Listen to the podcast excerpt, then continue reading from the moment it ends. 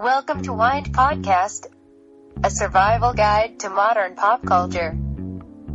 Bienvenidos a Wind Podcast, una guía de supervivencia a la cultura pop. Your host, Armando Ruiz.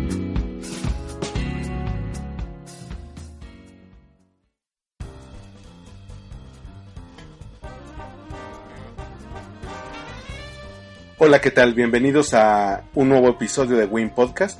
Yo soy Armando Ruiz, me encuentran en Twitter como Armando-MKT, también en el blog All We Blog en armandoruizr.com. Este episodio, el número 11 de Win Podcast, lo, lo quiero hacer especial porque por primera vez quiero tocar cuatro temas. El primero de ellos, la fuga de Joaquín El Chapo Guzmán, es la segunda vez que se fuga de penales de máxima seguridad, el primero fue en 2001 aquella vez que se fugó del penal de Guadalajara. Y esto nos lleva a muchas reflexiones. Fuera de todos los memes que salieron en la noche del sábado o todo el domingo, todas las elucubraciones que hacen los periodistas, estamos hablando de una figura que ya no es solamente un criminal, ya pasó a ser de la cultura pop, ya le dedican corridos, ya le dedican memes, la gente lo está apoyando, incluso se burlan del gobierno cuando debería ser un asunto que nos debería indignar, porque no se explica que una persona así se haya fugado del penal de máxima seguridad del país, que es el antiplano, antes conocido como Almoloya, sin la corrupción. Es decir, ¿cómo es posible que hayan podido construir un túnel de 1.5 kilómetros de, de longitud sin que nadie se hubiera dado cuenta, sin que los policías lo hubieran notado, sin que otros constructores lo hubieran hecho y que hubiera tenido una salida directa, directa al baño. Obviamente van a rodar cabezas, el director del penal probablemente sea el primero, Peña Nieto y su gobierno van a quedar en entredicho porque uno de los mayores logros de seguridad del sexenio era precisamente la captura del Chapo Guzmán y esta y este escape que había sido anunciado incluso por su hijo vía redes sociales, nos da esa impresión de que el gobierno queda en ridículo y lo peor, queda en ridículo ante la comunidad internacional otra vez. Una situación parecida me recuerda a la del Señor de los Cielos, de Amado Carrillo, que, eh, bueno, murió, pero quedó esa sensación de que no murió, ¿saben? Porque el cadáver que presentaron al final, digo, presentaron la, la versión de que fue por una cirugía plástica, pero no se parecía en cuanto a complexión al anterior Amado Carrillo. Entonces, todo parece indicar que estos capos siguen sueltos, que siguen por ahí, no sé cómo vaya a estar la cosa, porque son personajes que han trascendido a la cultura pop. Es decir, el mismo Señor de los Cielos ya tiene una serie basada mm, exageradamente en su vida, el Chapo eh, sería cuestión de tiempo para que le hicieran algo parecido. Pero esto nos lleva a pensar cómo va, a estar el asunto del narcotráfico en México los próximos años. Ya se había dado por sentado que terminaría la era de los grandes capos, ahora que cayó el Chapo, pero también había caído Ociel Cárdenas, también habían caído los Arellano Félix, y se presentaba una etapa más sangrienta que era aquella comandada por los Zetas, de los cuales no hemos sabido nada en los medios últimamente, y que estaban en guerra permanente con el cártel del Pacífico, el del Chapo. Ahora, todo esto no debería ser tanto problema, ya que en Estados Unidos ya están legalizando algunas drogas, empezando por la marihuana. Entonces esto nos lleva a reflexionar si estamos peleando una guerra inútil, una guerra que no tiene sentido, ya que si a fin de cuentas en Estados Unidos lo van a legalizar, ¿qué chiste tiene que tantas personas mueran de este lado de la frontera?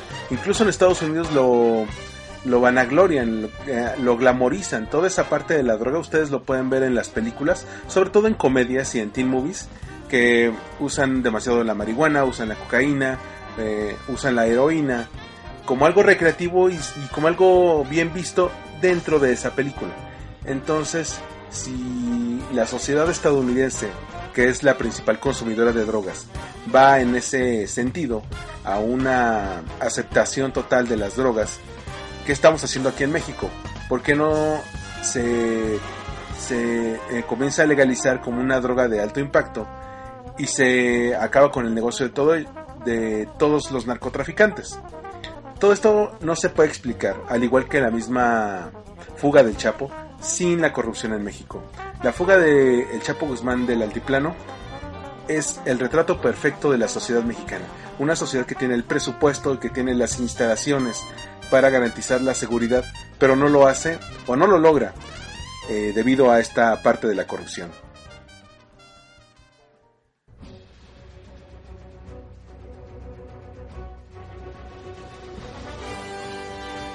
El segundo tema es uno que me gusta más. Este fin de semana tuvo lugar la Comic Con de San Diego. Es uno de los mayores eventos, no solamente de cómics, sino que se ha convertido en algo más de cultura pop. Va gente de televisión, va gente de cine, incluso gente de, libros que no tienen nada que ver con, con los cómics originales, como podrían ser eh, el caso de los Juegos del Hambre, o de Crepúsculo o Once Upon a Time, que es una serie producida por ABC, propiedad de Disney. Y esta Comic Con tuvo la gran sorpresa de que presentó grandes materiales que en otros años no se habían presentado. A mi parecer ha sido la mejor Comic Con en años, tan solo por la calidad del material que presentaron. El primero de ellos fue el tráiler de Batman contra Superman, esta famosa reinvención de los personajes en, un universo cinematográfico propio, que por fin promete darnos aquello que los fans queríamos, que es que DC eh, explotara a sus héroes como se debe. El catálogo tanto de héroes como de villanos de DC Comics se lleva de calle los de Marvel, pero nunca habían tenido una versión que, que les diera a todos un justo peso, una justa dimensión si bien el que ha sido mejor retratado en el cine ha sido Batman, eh, a mí personalmente me gustan las versiones con, con Michael Keaton y las primeras dos con Christian Bale, pero los demás personajes no habían sido llevados también a la pantalla grande. Y este tráiler nos presenta por fin esa locura, muchos personajes, un Lex Luthor que mueve los hilos, eh, Batman viendo a Superman como una amenaza, que debe ser detenida después de toda la masacre que hubo en la primera película de Superman, el mismo Superman que no está de acuerdo con los métodos de vigilante nocturno de Batman, y cómo esto los va a llevar a chocar, también aparece ahí como un elemento conciliador la Mujer Maravilla interpretada por Gal Gadot para unir a estos a estos dos y, y forjar lo que sería la Liga de la Justicia. Batman va a ser Ben Affleck que que a muchos ya nos cayó gordo por Daredevil, pero se ve muy prometedor en este tráiler. Henry Cavill regresa como Superman. Jesse Eisenberg está como Lex Luthor. En un Lex Luthor que se ve más flaco, no se ve tan atemorizante, pero se ve bastante inteligente, muy prometedor. Y con eso nos cayó la boca a todos los que decíamos que DC no sabía qué hacer con sus personajes. El segundo tráiler que también presentó esta compañía de cómics es el del Escuadrón Suicida Suicide Squad, que es como los Avengers mezclado con Guardianes de la Galaxia, pero con villanos, es decir, un equipo de élite formado por los más temibles villanos de DC Comics. No todos, pero sí sacaron varios del, catálogo. Está Harley Quinn, está Deadshot, que le interpreta Will Smith, eh, está Killer Croc, que es uno de los favoritos de Batman, está el Capitán Boomerang, que es de Flash, que nadie lo, ubica, la verdad, eh, que no, nadie que no haya leído cómics, vaya. Está uno que se llama El Diablo. Bueno, hay, hay varios. Y el que se lleva de calle a todos es el Joker, que no es parte del equipo, pero va a tener un peso muy fuerte dentro de esta película y, que lo interpreta Jared Leto en una versión completamente enloquecida, a veces contenida, pero que tú sabes que en algún momento con esa voz tenue te puede llegar a matar. Entonces se filtró el tráiler del El Escuadrón Suicida, un tráiler que nadie se esperaba, un tráiler que presenta a los personajes uno por uno, que les promete dar un buen peso, toneladas de acción, un, y, un Joker que promete como, como un gran villano dentro de este universo. Se va a unir el Escuadrón Suicida en el mismo universo que Batman contra Superman. Se ve que las dos películas están conectadas. De hecho, en las dos sale Batman. Entonces, y estamos hablando que DC Comics se está poniendo las pilas y está haciendo algo muy muy en serio. Marvel Comics también tuvo su, su participación, no eh, en la figura de Marvel Studios, que esta vez, a diferencia de otros años, no se presentó. el año pasado se presentó con Avengers 2 y con Ant-Man, y este año guardó silencio. sobre todo, yo creo que algo tuvo que ver que Avengers 2 no era la película que al final todo mundo esperaba. Resultó, sí, una buena película de acción, pero un tanto decepcionante por el villano, sobre todo. En este caso Marvel tuvo presencia a través de Fox, de los estudios Fox, que tiene licencia de, de varios de los personajes, y presentaron las películas, ya que ahora esta casa productora va con todo.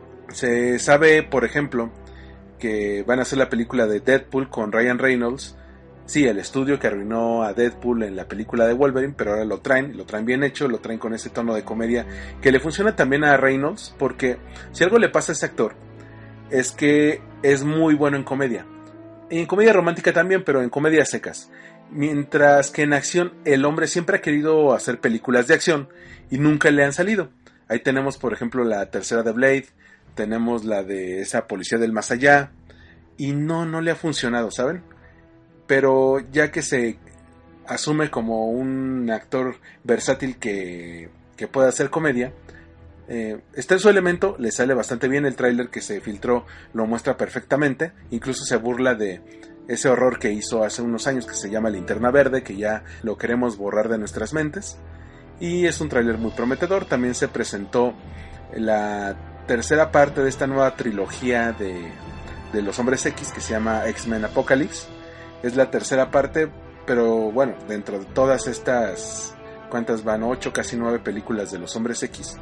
Pero con un equipo más joven, enfrentando al, al mayor villano que ha tenido el equipo, con una nueva alineación de, de X-Men en cuanto a actores, porque ya la mayoría son jóvenes. Regresan Jace McAvoy como el profesor Xavier, regresa Michael Fassbender como Magneto y Jennifer Lawrence como Mystique. Casi todos los demás son son nuevos. Llega Oscar Isaac como el villano Apocalypse. Y se ve una película ambientada en los 80 totalmente desatada que va a presentar la formación de ese, de ese equipo de superhéroes al fin. Imagínense, pasaron 8 o 9 películas para que al fin veamos cómo se, se inaugura este equipo, ¿no? Qué loco. Game of Thrones es otro que también tuvo presencia en el panel. Sin embargo, eh, no presentaron avances de la siguiente temporada. normalmente no lo hacen, sino que por el tiempo en el que se proyecta la, temporada anterior, llegan más que nada a comentar. Llegan a, compartir impresiones de los actores, de los directores, y ahora los grandes ausentes fueron los creadores del show y Jon Snow, o sea, Kit Harrington, porque y aquí vamos a soltar el gran spoiler, si quieren apaguen el podcast.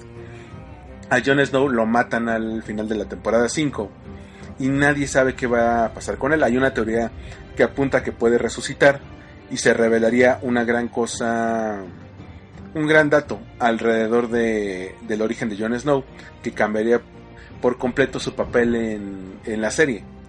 Sin embargo, ahora estuvieron, bueno, miembros secundarios, Macy Williams, eh, esta chica que, actuó como Sansa Stark, eh, John Bradley, estuvo Ser Davos, pero fue más que nada para comentar y presentaron un video buenísimo con las audiciones de muchos de ellos, como Rose Leslie que interpreta a Ygritte o Gwendolyn Christie que interpreta a Brienne de Tart, que la verdad nos emociona mucho porque es como ellos audicionaron para, para, el, para un papel que a lo mejor no conocían del todo bien cómo la esencia del personaje se tenía que reflejar en esa audición y cómo tú los ves y dices, no había otra forma, este actor o esta actriz tenía que ser tal personaje, ¿no?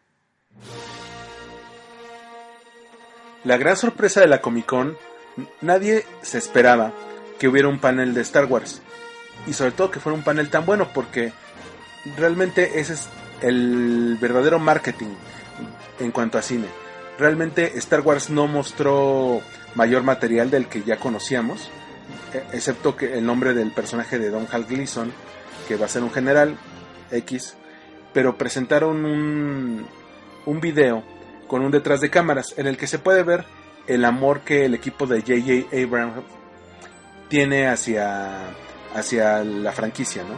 Por primera vez en mucho tiempo vemos un Star Wars que se filma en exteriores, en locaciones, en estudios, con props reales, con toda esa escenografía construida, las naves que, ellos pilotean son construidas eh, para que ellos tengan esa sensación de espacio físico, muy diferente a lo que hizo George Lucas con la segunda trilogía, la de las precuelas, que todo se veía de pantalla verde, todos los personajes extraterrestres eran generados a computadora, entonces se veía muy artificial, se veía bastante real incluso para hacer Star Wars.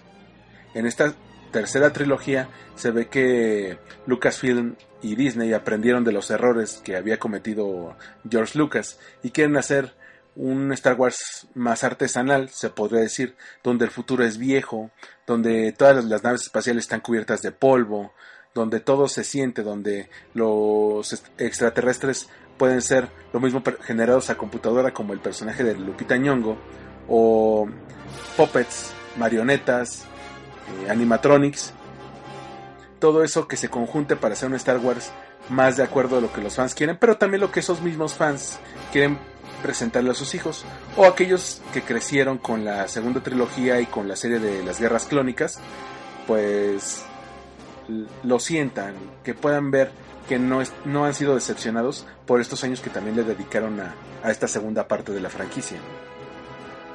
De refilón, también se presentó la siguiente temporada de Doctor Who, que digo, nada del otro mundo va a seguir con el con el Doctor viejito, ese que nos presentaron la temporada pasada, y va a estar Macy Williams de Game of Thrones, pero eh, Doctor Who es símbolo de calidad, es uno de los mejores shows de, de la televisión inglesa, de la BBC, entonces yo creo que va a ser un buen producto. También se presentó eh, Heroes, la, esa serie que, de la cual nos enamoramos por ahí de 2006, 2007, que era de personas con superpoderes y que se parecía tanto a los X-Men que terminó siendo un gran fiasco porque la primera temporada era muy buena, la segunda, tercera y cuarta malísimas, cada una peor que la anterior, eh, hasta que la cancelaron y ahora viene la oportunidad de redimirse con una miniserie de, creo que de 10 episodios que se llama Heroes Reborn vienen varios del elenco original, se, se agregan muchos nuevos personajes.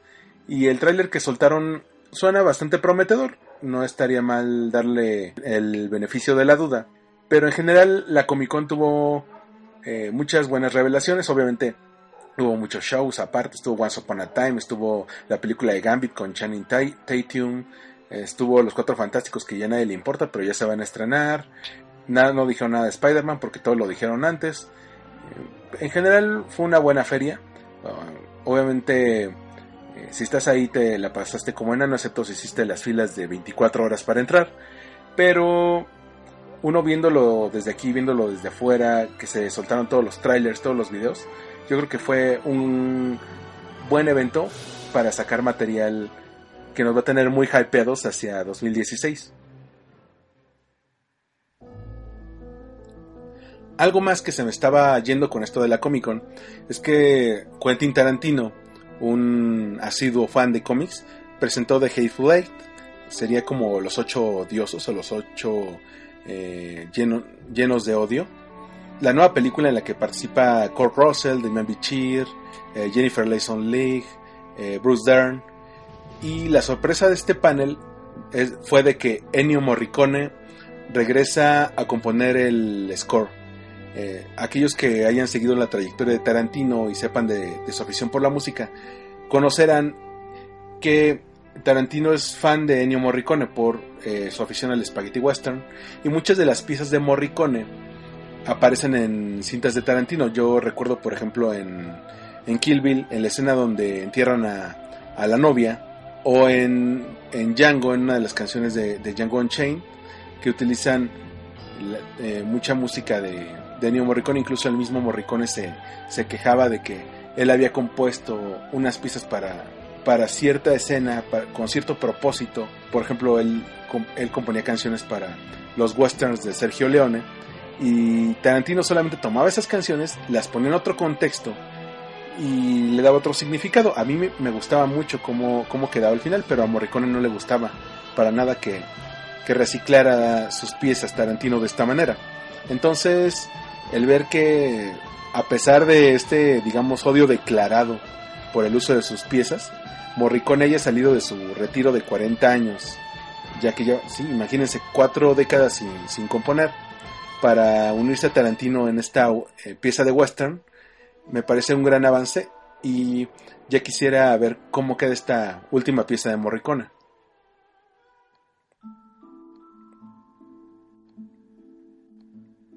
El tercer tema es uno que, del cual quería platicar hace mucho tiempo en cuanto me enteré, y es que ya nos andan matando aquí al presidente de México.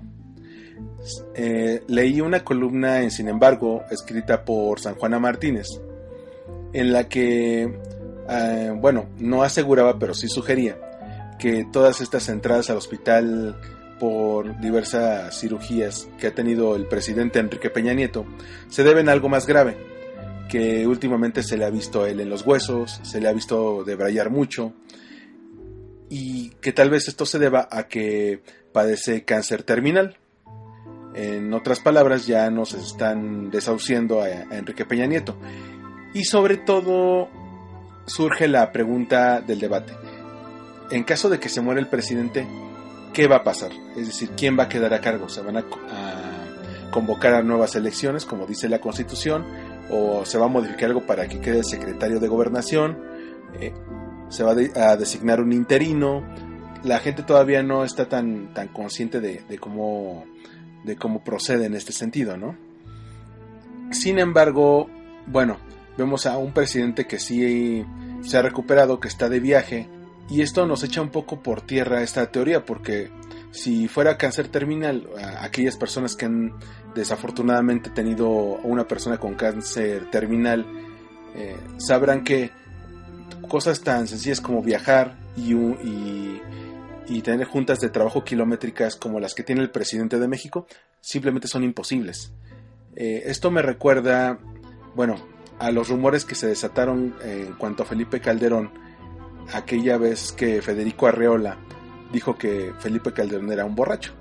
Y eso fue lo que marcó a, Felipe Calderón el resto de su sexenio. Todo el mundo hacía chistes de que estaba borracho y que llegaba pedo y que, no sé, se echaba unas, unas cervezas antes de entrar. Y nunca tuvimos una prueba de eso, nunca lo vimos llegar con esa ansiedad que tiene la gente que no ha tomado a eventos o a discursos, nunca lo vimos caerse de borracho, nunca lo vimos debrayar en sus discursos. No sé si fue por cómo le cuidaron la imagen, pero ha hecho cosas que sí le hemos visto hacer a Peña Nieto. Peña Nieto, por ejemplo, tal vez por el uso de medicamentos, se hace bolas en el momento de, dar discursos o de improvisar, porque lo de él no es improvisar, él tiene que estar sujeto a un guion, porque él es muy esquemático, si no, no la arma, ya vieron lo que pasó en la fil de Guadalajara. Sin embargo, todo esto me lleva a reflexionar, ¿qué tanto le hacemos caso a los rumores? Es decir, son rumores a fin de cuentas, no están probados y esto simplemente nos hace darle más credibilidad alguien que está soltando algo nada más por decir, sin tener las pruebas, sin tener los, los pelos de la burra en la mano, y de repente a todos lo empezamos a creer. ¿Por qué? Porque aquí somos muy, muy amantes de las teorías de la conspiración. Sin embargo, bueno, yo tuve una amiga que trabajó con Felipe Calderón la segunda mitad de su sexenio y no, ella nunca me dijo que él tuviera episodios así. De hecho, ella lo considera uno de los mejores jefes que ha tenido en la vida. No solamente porque era una persona amable, sino porque cuando había algo que se hizo mal, él se los decía, era muy firme. No era un bonachón, pero tampoco era un idiota. Ahora, todo esto del deterioro de Peña Nieto si bien lo hemos visto más flaco, lo hemos visto con canas que luego se las pinta porque el señor sí es bastante vanidoso, ya lo vimos en, todas esas revistas del corazón. Eh, algo que hay que notar es que todos los presidentes sufren un grado de deterioro por toda la presión que viene con el cargo. Recuerden a Ernesto Cedillo, que entró con el pelo completamente negro y, salió con el pelo eh, totalmente encanecido, ¿no? Blanco. El mismo Vicente Fox, que se veía alto eh, alto, lleno de energía, de vitalidad, muy echado para adelante y terminó yéndose como una persona vieja, acabada, harta.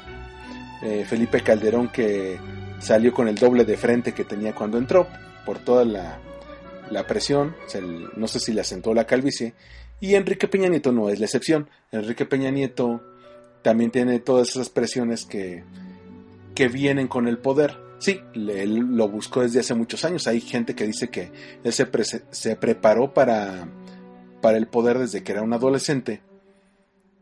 Sin embargo, este es un desgaste natural que viene con todos los presidentes y que a él le va a tocar tristemente. Incluso a personas que, no son presidentes, vieron el mismo Andrés Manuel López Obrador cómo ha cambiado de 2000 a 2006, de 2006 a 2012. Son desgastes propios de, de personas que tienen mucha responsabilidad.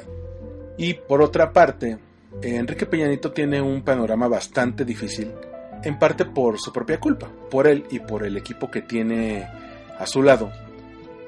Porque, no sé ustedes, personalmente nunca había visto a un presidente de, México llegar al cielo y desplomarse al infierno en tan poco tiempo. Él, en cuestión de menos de tres años, porque todavía no llega a la mitad de su sexenio, pasó de ser, como él quería, el presidente transformador, el presidente reformador, el impulsor de, cambios a leyes clave de, de, la Constitución mexicana, por ejemplo aquella que se refiere a la energía, la que se refiere a la educación, y ahora ha entrado en un remolino de, desprestigio y de escándalos enorme que no recuerdo haberle visto un presidente de México probablemente desde Carlos Salinas de Gortari. Es decir, vemos a un presidente metido en, o su esposa metido en escándalos de corrupción por las casas que compran, a su secretario de gobernación igual, vemos toda esa parte de, de matanzas de Estado, por ejemplo el caso de Ayotzinapa que aunque no fue eh, responsabilidad directa del gobierno federal, al fin de cuentas fue ordenada por el poder, en este caso el, alcalde de Iguala. Vemos la parte de, la fuga del Chapo Guzmán, vemos la parte de la guerra contra el narco que no, que no desaparece, simplemente ya no se comunica.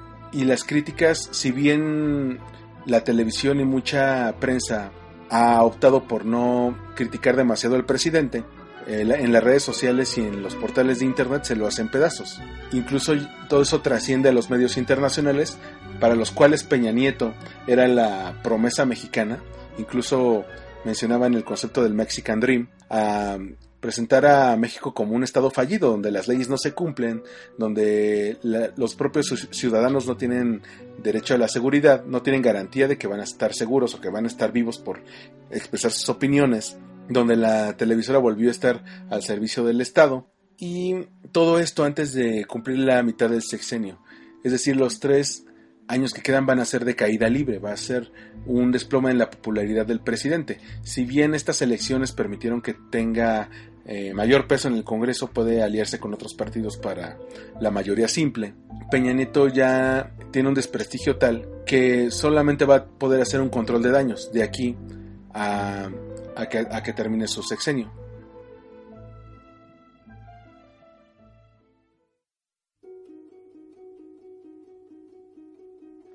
El cuarto tema que nos afecta a todos los que vivimos en el DF, ya sea que estemos a favor o en contra de él, es Miguel Ángel Mancera y su caída en cuanto a popularidad.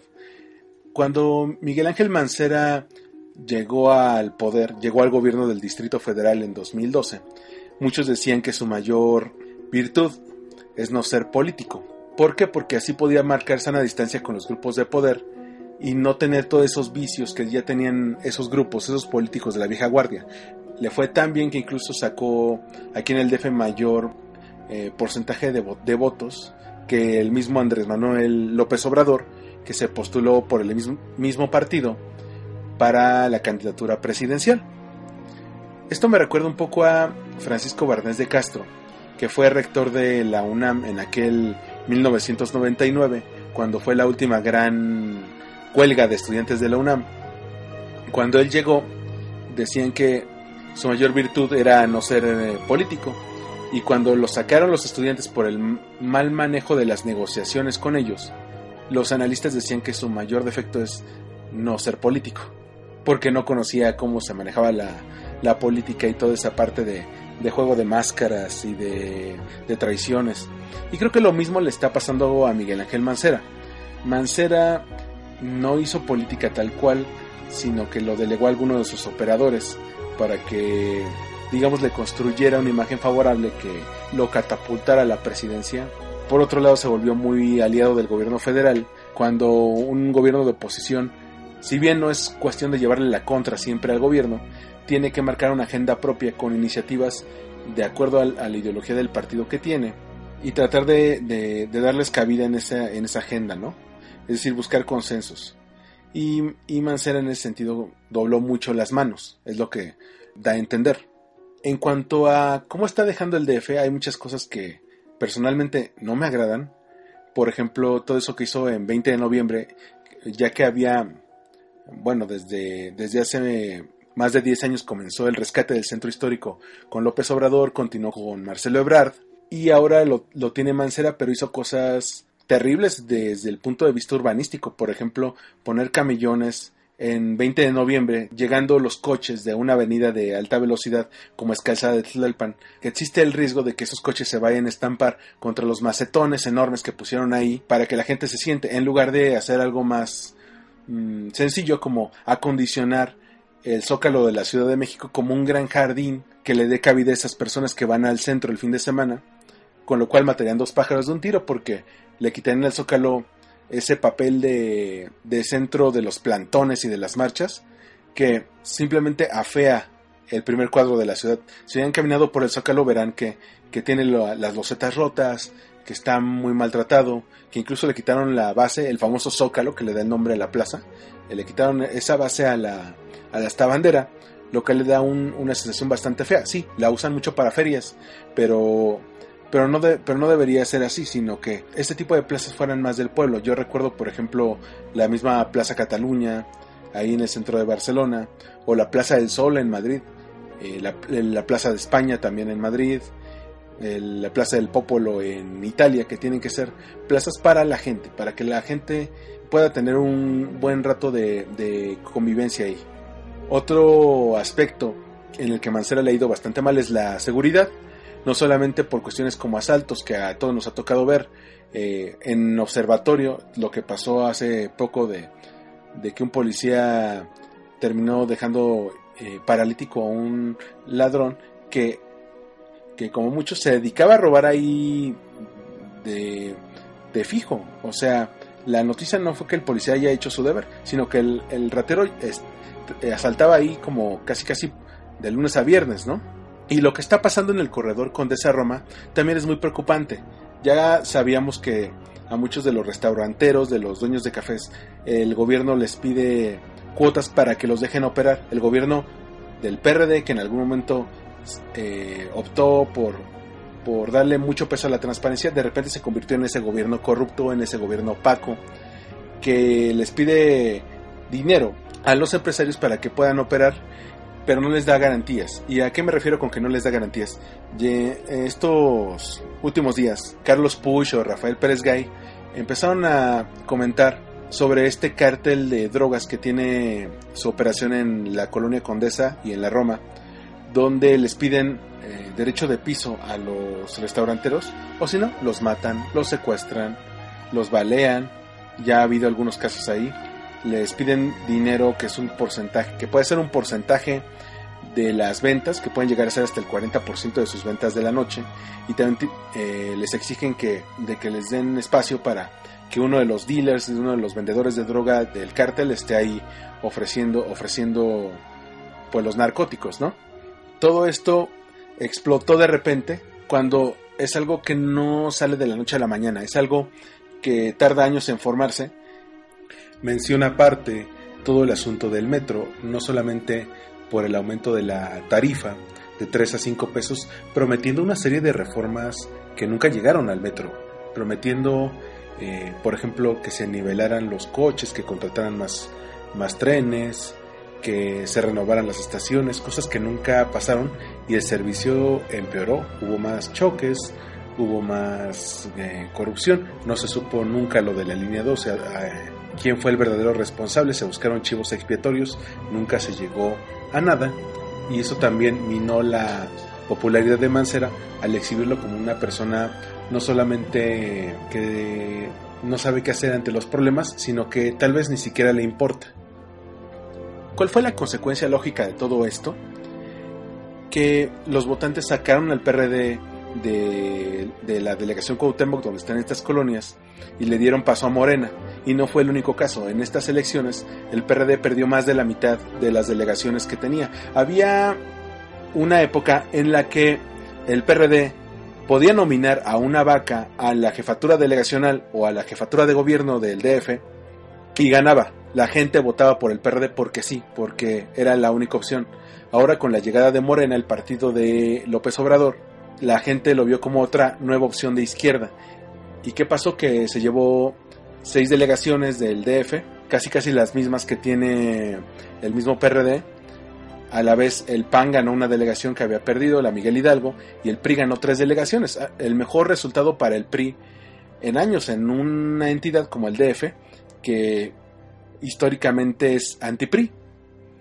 Entonces, eh, ¿a quién se le puede responsabilizar de toda esta derrota electoral? A Miguel Ángel Mancera y al, al mal manejo de muchos asuntos de la ciudad, porque parece que él se está enfocando más en aquellas cosas que son muy vistosas, aunque estén mal hechas, que en aquellas opciones que puedan ser que puedan ser una mejora al estilo de vida de los habitantes. Por ejemplo, un sistema de captación de lluvias que propuso el, ahora delegado en Azcapotzalco, eh, y que, bueno, el delegado electo y que promete poner en marcha cuando, cuando entra al poder, ya que es un ambientalista.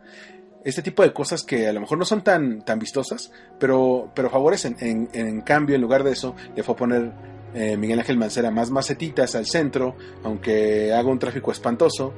Va a poner un metrobús en Reforma, que Reforma es la, la principal avenida de las marchas. A menos que haya una forma de regular las marchas, o al menos acotarlas a algunos carriles, ese metrobús está condenado al fracaso. Y aún así, los vecinos de las lomas se opusieron. Entonces, el famoso metrobús que iba a llegar hasta Santa Fe va a llegar hasta, hasta la fuente de petróleos, sin tocar las lomas.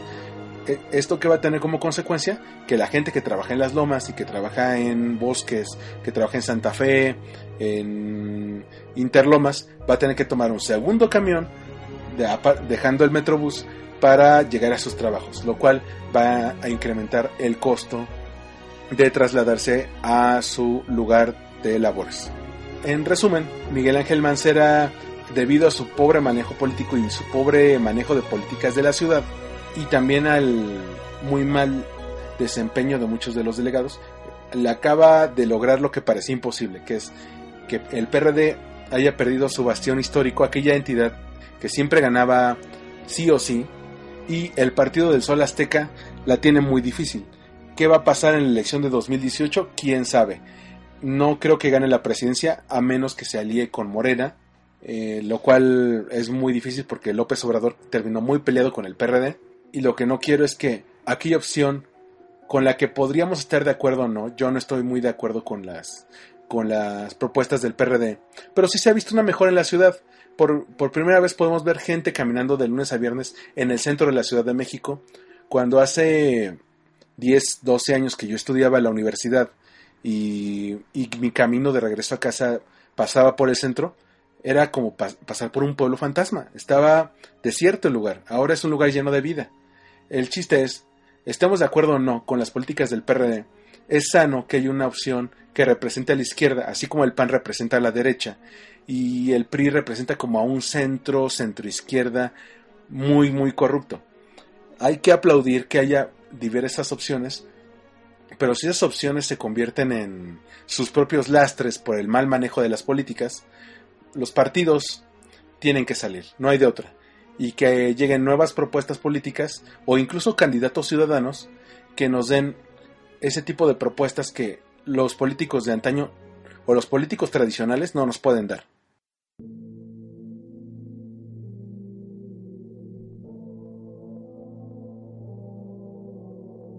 Y por último, ya para cerrar este Win Podcast, quería platicar de un tema del cual escribí hace poco en el blog. Ya tiene semana y media, casi dos semanas, y sin embargo me resulta de mucha importancia por el peso que tuvo en la historia del periodismo en México, que fue la muerte de Jacobo Zabludovsky. Muchos de mi edad, yo tengo 30 años, conocemos a Zabludovsky porque, porque de niños veíamos que nuestros papás o nuestros abuelos lo, lo veían era como el noticiero de los papás, ¿no? O de los abuelos, 24 horas. En ese momento llega Javier a la Torre en el 96, 97 y ese cambio generacional propicia que salga Jacobo, que, que para muchos eh, es como el soldado del PRI, encarna aquel, aquella comunicación sesgada, totalmente servil al gobierno, que a muchos odiamos. Hay muchos que, como yo, que no votaríamos por el PRI ni aunque nos pagaran por hacerlo. Y tal vez si Jacobo Saludowski hubiera, se hubiera jubilado, se hubiera muerto con esa imagen, hubiera resultado el periodista más odiado. Sin embargo, no es un personaje completamente oscuro. Tuvo un lado bastante bastante ejemplar que no está de más que recordemos. Por un lado, él inventó en cuanto a aspectos técnicos el periodismo televisivo en México. Es decir, él quitó ese concepto de los noticieros en la noche, que llegaba, no sé, Miguel Alemán Velasco o algo así, y se ponían a leer los diarios así de hoy el Universal dijo esto, y hoy Novedades dijo esto, y Excelsior dijo esto, como si la gente le, encantara. No, Jacobo Saludowski, que se formó en, en periódicos, estuvo en el Universal, estuvo creo que en el Nacional también, trajo un estilo de redacción periodística a la televisión, con un equipo de reporteros, con un equipo de editores, con un guion, con cuestiones técnicas, con un equipo de corresponsales extranjeros. Él, él impulsó la, la creación del sistema informativo ECO.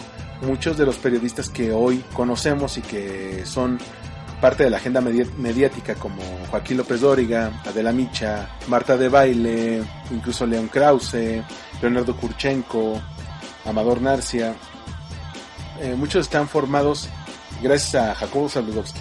Y también el mismo Jacobo Saludowski propició la llegada de periodistas que no querían ser como él, que querían ser una opción alternativa, que no fuera la opción del sistema, la opción de los viejitos, entre comillas, ¿no?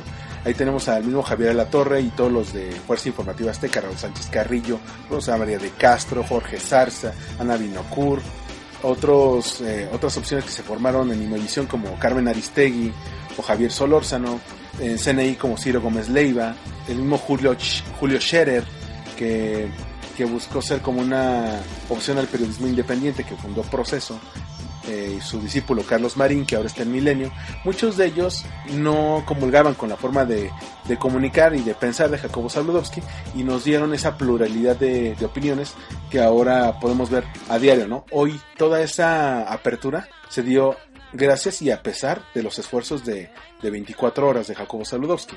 Y como les decía, si se hubiera muerto Saludowski solamente con eso, sería el personaje más odiado. Y sin embargo, ese retiro le permitió una oportunidad de redención, de reinventarse, de, de encontrar esa voz crítica que siempre se cayó, ¿no? Por un lado, el Universal le dio la opción de regresar como columnista semanal en un espacio que se conoce como Bucareli, que toma el nombre de la avenida donde está el Universal, y donde él platicaba de, cuestiones de agenda política, platicaba, lo mismo le tiraba al presidente Peña Nieto que a Calderón, que a López Obrador, que a Miguel Ángel Mancera, y era un espacio bastante crítico, algo que nos sorprendía del mismo Saludowski.